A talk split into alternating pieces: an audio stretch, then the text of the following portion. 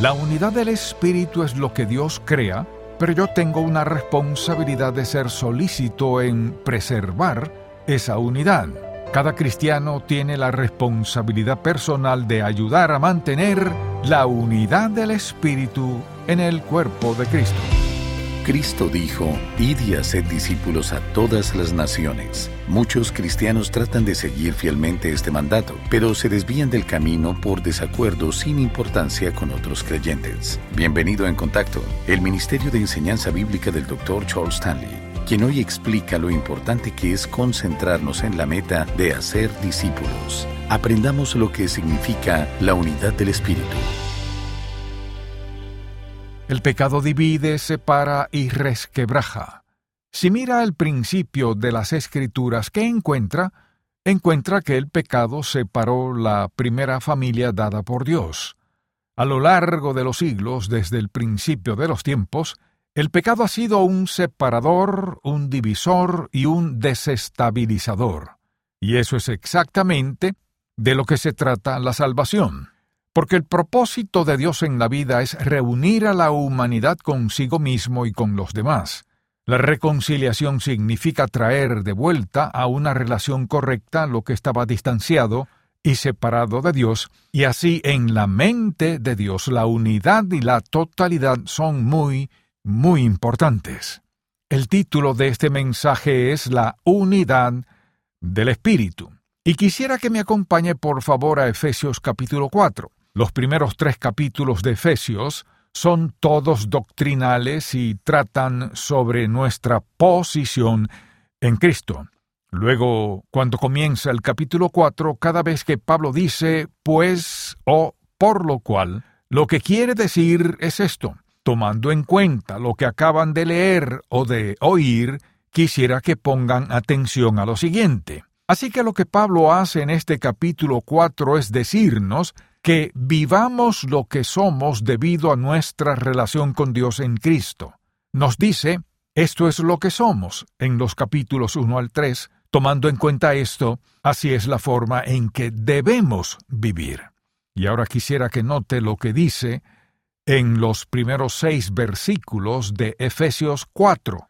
Dice así, Yo pues, preso en el Señor, os ruego que andéis como es digno de la vocación con que fuisteis llamados, con toda humildad y mansedumbre, soportándoos con paciencia los unos a los otros en amor, solícitos en guardar la unidad del Espíritu en el vínculo de la paz.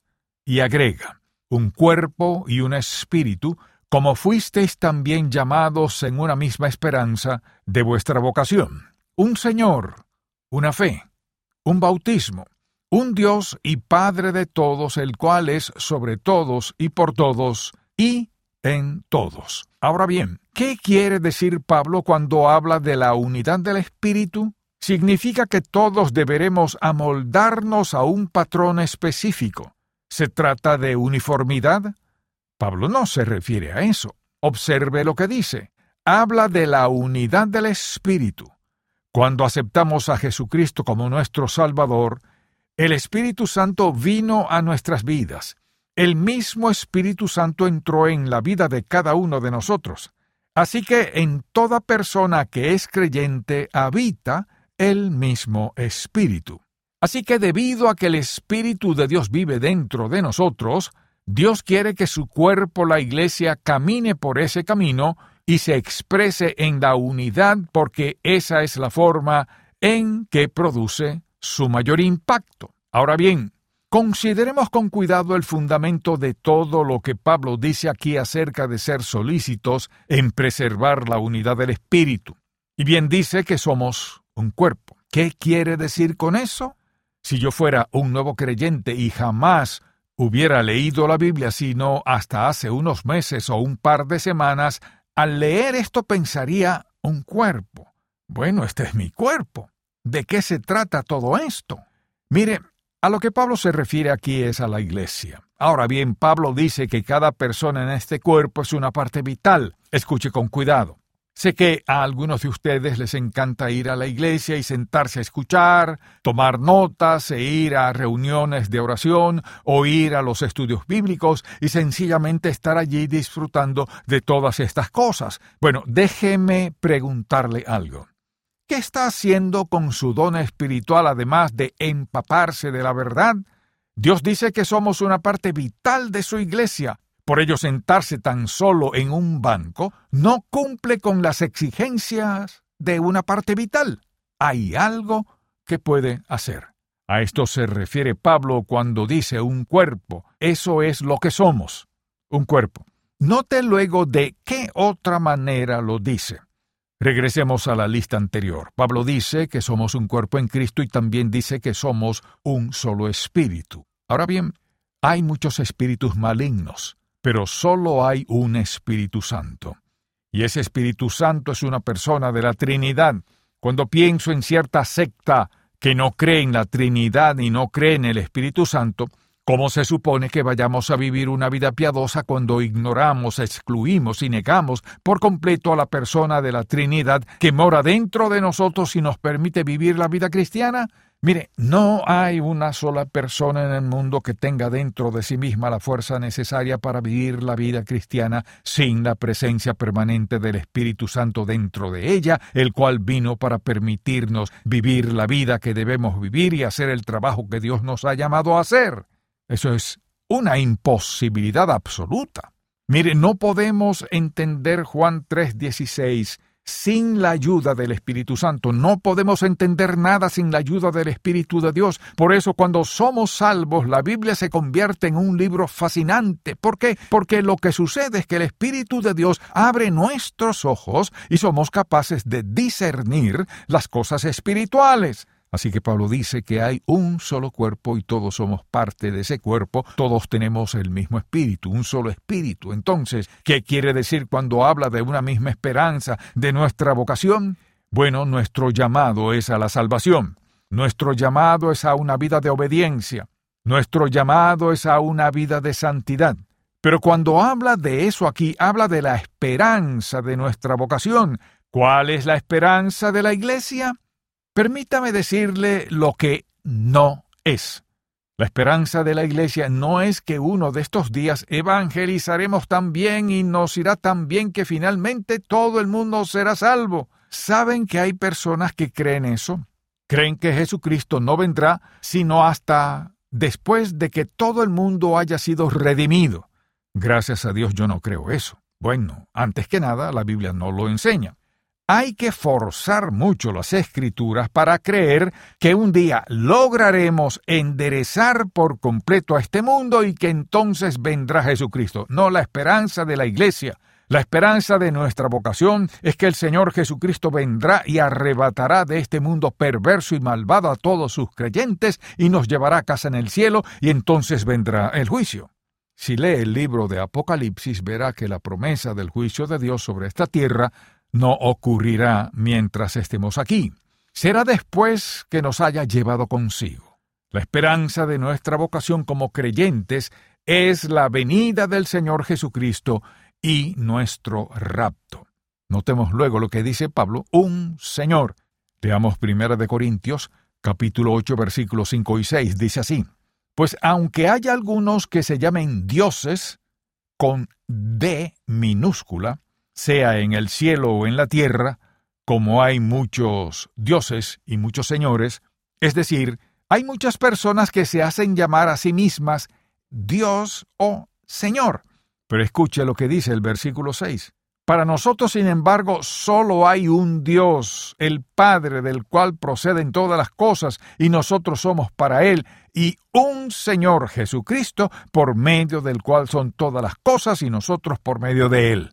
Solo hay un Señor, y ese es el Señor Jesucristo. Este es el mismo Señor que se sentará en el juicio y frente al cual estaremos de pie, no para dar cuenta de nuestras vidas, para ver si somos salvos o no, sino que Él es el Señor ante quien nos mantendremos firmes y recibiremos nuestras recompensas por toda la eternidad. Hay un cuerpo, hay un espíritu, hay una esperanza, y como Pablo dice aquí, hay un Señor y esa persona es el mismo Señor Jesucristo.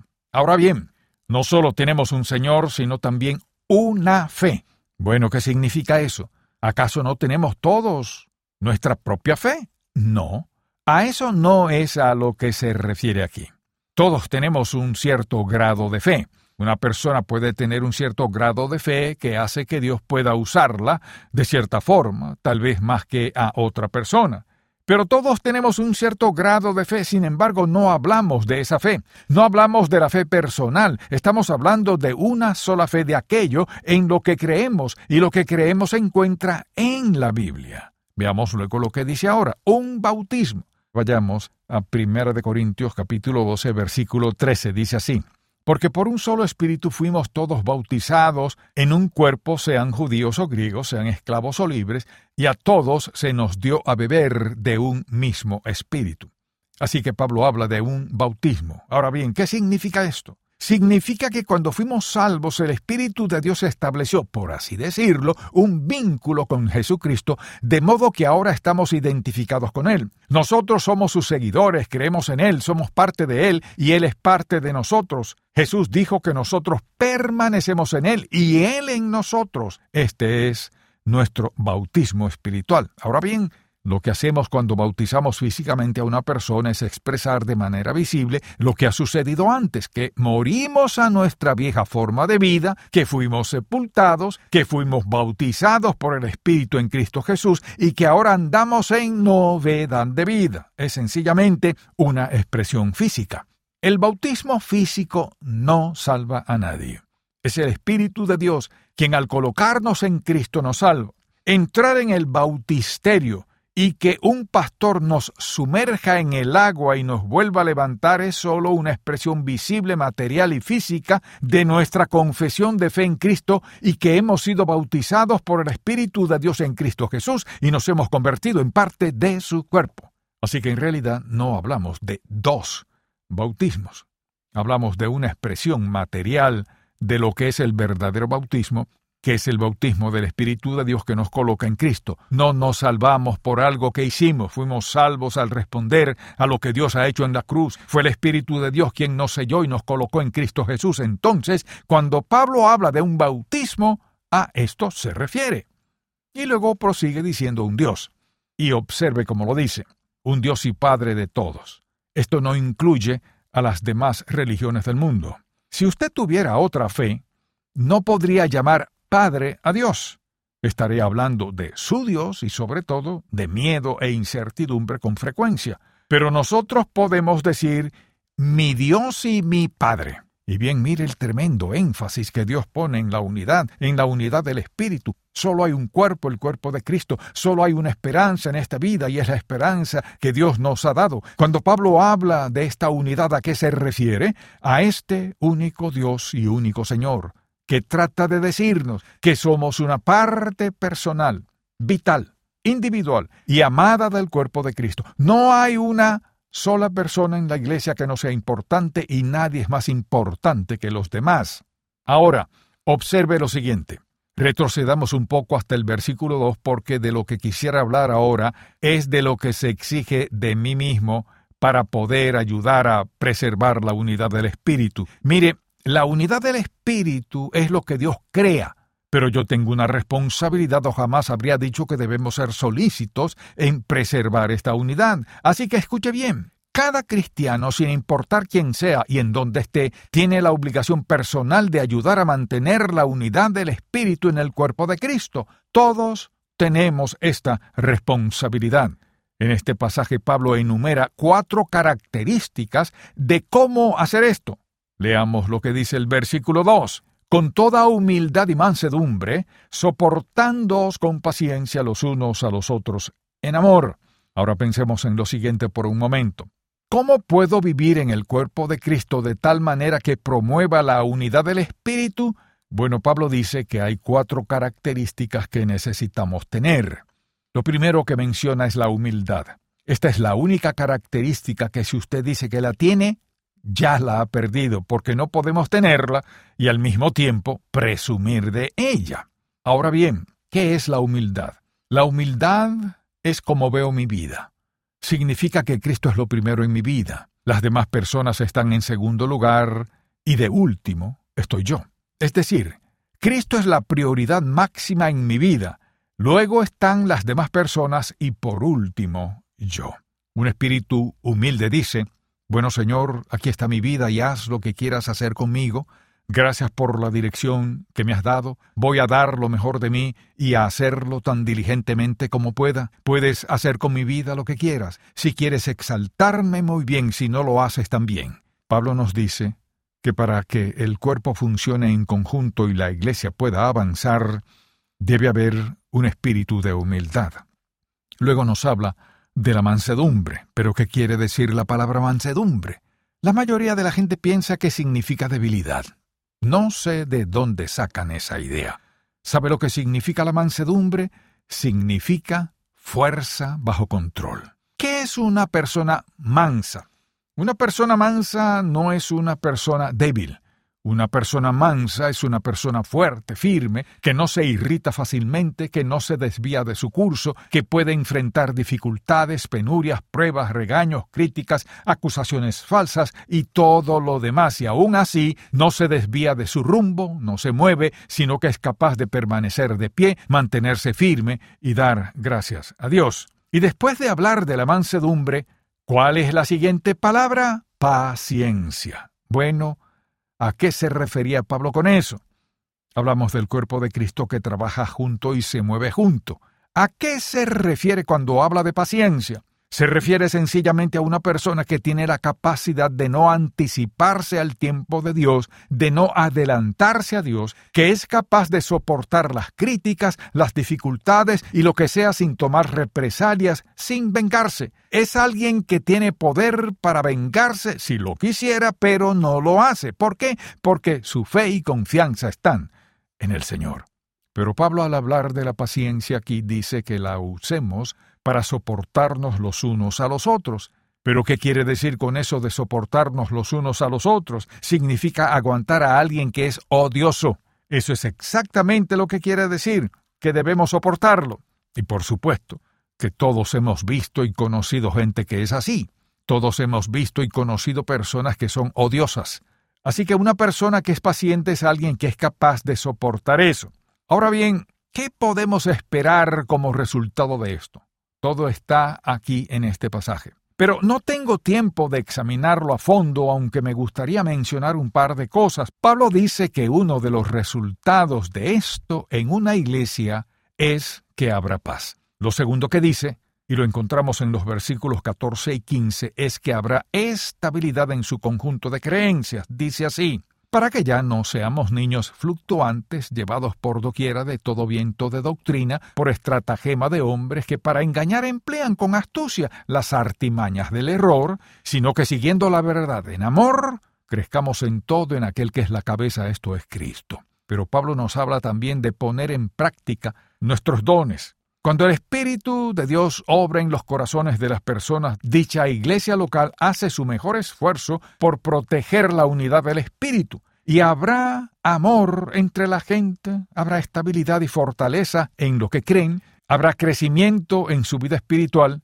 y habrá personas que harán uso vital de sus dones espirituales. Y entonces las cosas saldrán bien cuando todo el cuerpo comience a funcionar. Y no solo esto, dice Pablo, sino que también habrá un tremendo impacto en toda la gente que está alrededor. Ahora bien, yo solo hago lo que puedo hacer y usted solo hace lo que puede hacer. Pero es todo el cuerpo unido el que toma la decisión de promover la unidad del Espíritu en el cuerpo de Cristo. Amable oyente, quizás usted aún no ha aceptado a Jesucristo como su Salvador y tal vez haya entrado en alguna iglesia, pero no se ha sentido bienvenido o no ha entendido lo que pasaba, y yo lo comprendo. Sin embargo, nosotros en el cuerpo de Cristo no pretendemos ser perfectos. Somos criaturas caídas como usted. Pero Dios ha hecho algo increíble en nuestras vidas. Él nos ha transformado y queremos ser lo que Dios quiere. Ahora bien, queremos invitarle a depositar su confianza en Jesucristo. Él le dará una sensación de satisfacción, alegría, paz y dirección en su vida que nunca antes ha conocido. Y si decide no recibir a Jesucristo, entonces lo que escoge es no recibir lo mejor que ofrece la vida, sino mucho menos que eso. Elige la separación eterna de Dios por toda la eternidad, elige vivir su vida sin Él aquí y ahora, y entonces fracasará en lo que sea que haga. Así que me gustaría invitarle a recibir a Jesucristo como su Salvador y a unirse a una iglesia local. La iglesia local es el lugar donde nos animamos mutuamente, es en donde llegamos a ser uno. No hay llaneros solitarios en la vida cristiana. No sé ustedes, pero yo les necesito y ustedes me necesitan a mí. Todos nos necesitamos mutuamente. Unamos nuestros corazones, nuestras manos, nuestras almas, nuestro ser, nuestro dinero, nuestro tiempo, nuestros esfuerzos, nuestros dones y nuestros talentos y veamos a Dios hacer su trabajo maravilloso.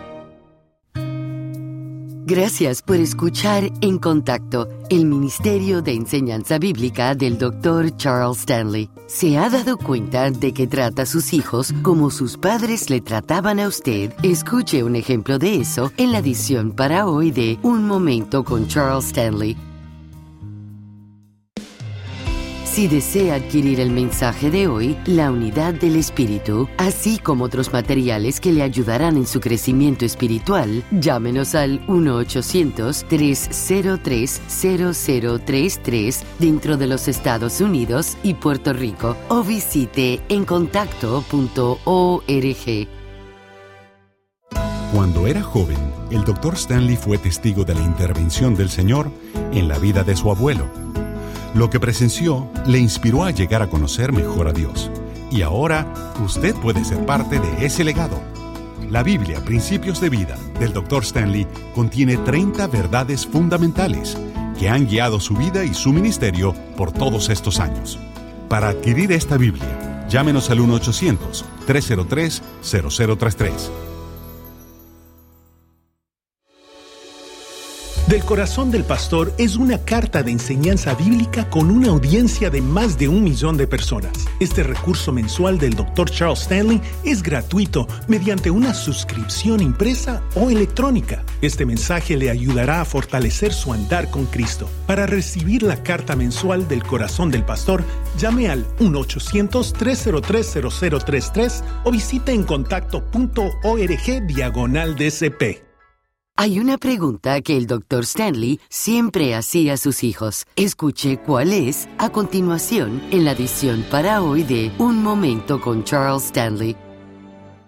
Mi madre me enseñó una gran lección. Ella me enseñó la pregunta correcta que debía hacer a mis hijos. Esto es lo que ella hacía. Si llegaba tarde a la casa, entraba a mi habitación y se sentaba en el borde de mi cama y me decía, bueno, dime lo que quieres que sepa. Mire, amable oyente, eso era todo lo que decía. ¿Y sabe qué? Eso me mantuvo muy honesto y puro porque sabía que iba a tener que responder a mi madre. Ahora bien, ella no decía, hiciste esto, aquello y lo otro. No, ella solo decía, dime lo que quieres que sepa. Y yo sabía que quería decirle lo que ella le gustaría saber. Amable oyente, hay algo en eso que es tan importante y simplemente me gustaría decirle, como padre, no sé lo que cree que es importante en la vida, pero nada es tan importante como estar dispuesto a escuchar, porque mire, es lo que comunicamos lo que hace la diferencia. Si el mensaje de hoy ha impactado su vida, visite encontacto.org y aprenda más de las enseñanzas del Dr. Stanley. Mañana el Dr. Stanley comienza una serie de mensajes titulada El carácter de Dios y enseña cómo conocer a Dios. Espero que pueda sintonizarnos para más de En Contacto, el Ministerio de Enseñanza Bíblica del Dr. Charles Stanley. Este programa es una presentación de Ministerios en Contacto, Atlanta, Georgia, y permanece en esta estación gracias a sus oraciones y donativos.